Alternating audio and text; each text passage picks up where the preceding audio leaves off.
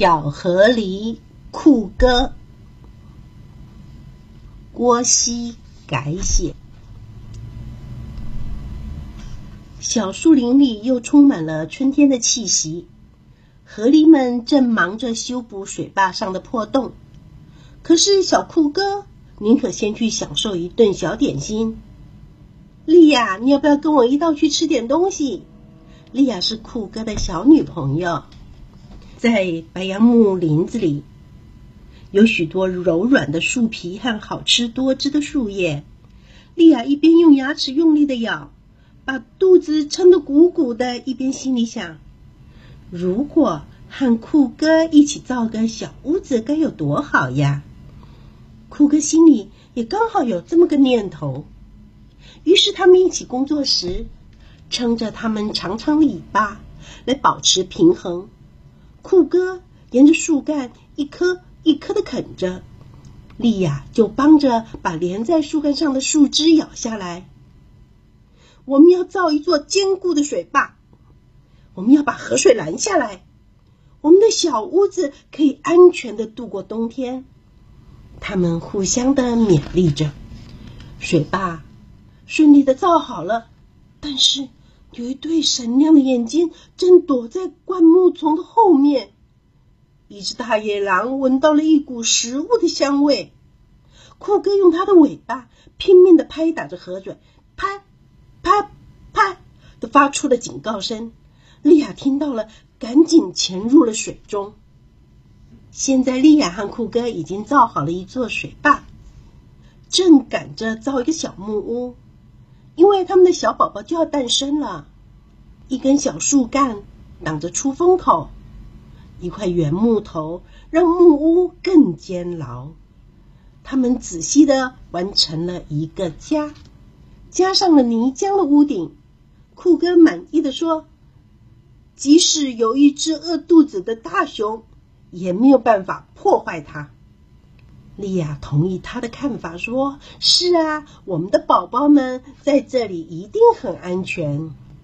好棒的一座小屋子，完全的干爽，而且在水面之上，足够一个大家庭居住。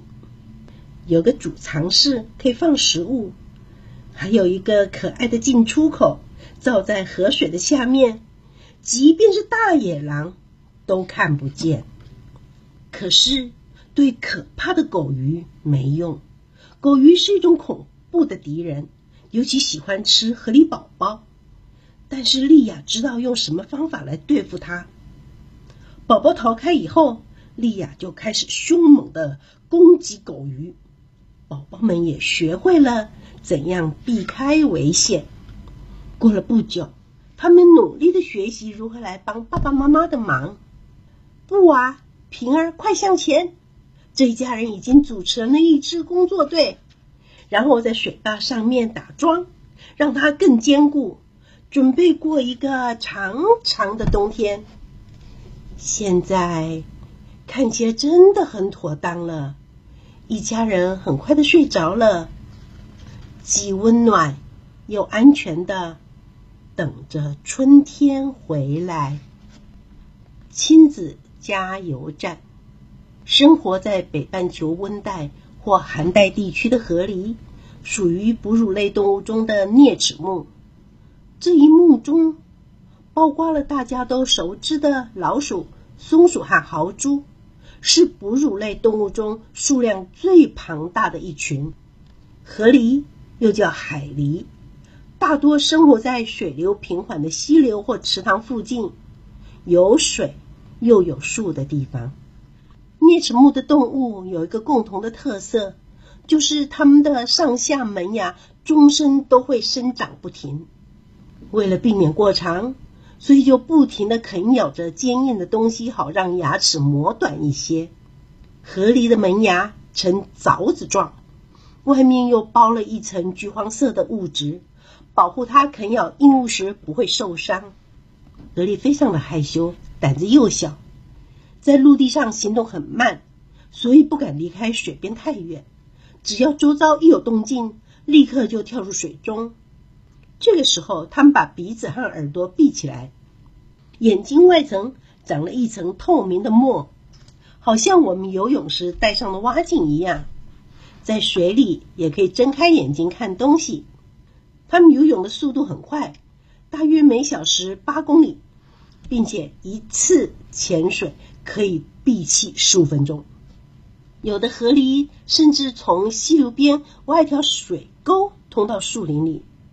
除了觅食和运送筑巢筑水坝的木头方便外，主要是碰到危险的时候可以立刻潜入水中。河狸为着避开陆地上的危险，所以选择在池塘上或河岸边的水中筑巢。如果因为水流湍急不适合筑巢，就要先把河水挡下来。让它变缓、变深，于是河狸就成了筑水坝的专家。这种竹坝的技术代代相传，在人类还没有想出办法整治河流之前，河狸已经是优秀的水利工程师了。成年的河狸身长有一百三十公分，体重约二十五到三十五公斤，尾巴就占了三十公分。长得扁扁平平的，在游泳的时候当成舵来控制方向。后脚的脚趾间像鸭子一样也长了蹼，在水中可以快速的划水。